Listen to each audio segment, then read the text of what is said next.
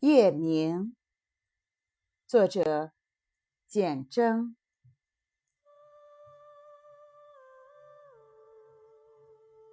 入了夜，莫名的声音在耳边回响，不止一种，有的近在咫尺，有的仿佛从远处溪畔传来，拿我的耳朵当回音鼓。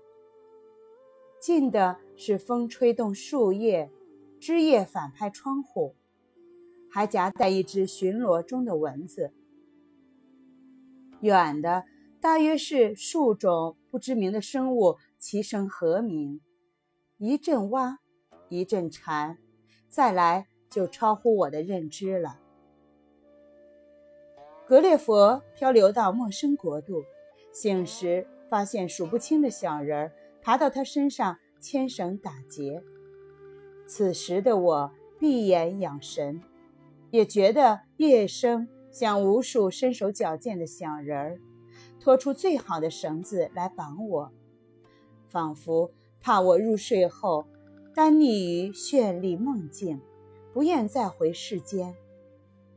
眼闭着，心却清澈见底，竟有着。不染尘埃的平静，随着忽远忽近、时而喧哗、时而低吟的声音起伏，渐渐忘却所属的时间、空间，慢慢模糊了自己是一个平凡人的意识。很多细微滋味，是在忘记自己是一个人的时候才能感受到的。夜明乃季节的喉咙，抚慰着被世事折腾过度的灵魂。在白昼，我们也常用声音安慰他人，当然，有时反而助长对方的骚动。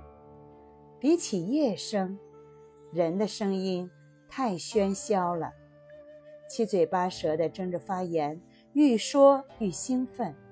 分不清谁是倾诉者，谁在聆听，甚至言说之后，心情更低迷。这是因为人的交谈惯性常为了分辨出明确的人事情节，而逐步缩小范围，甚至钻入牛角尖，不像自然界的声音。一阵微风拂过，一颗果子坠落。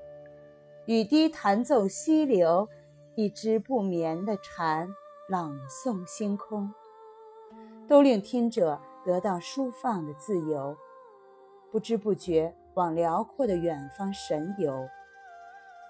仿佛墙壁消失了，屋宇不复存在，喧嚣的世事从未发生，人只是自然界的一块回音石。在夜声中闪闪发光。天亮时，众生沉默。虫子们惊声了，大概他们知道，再宽广的音域，也比不上人的一张嘴巴。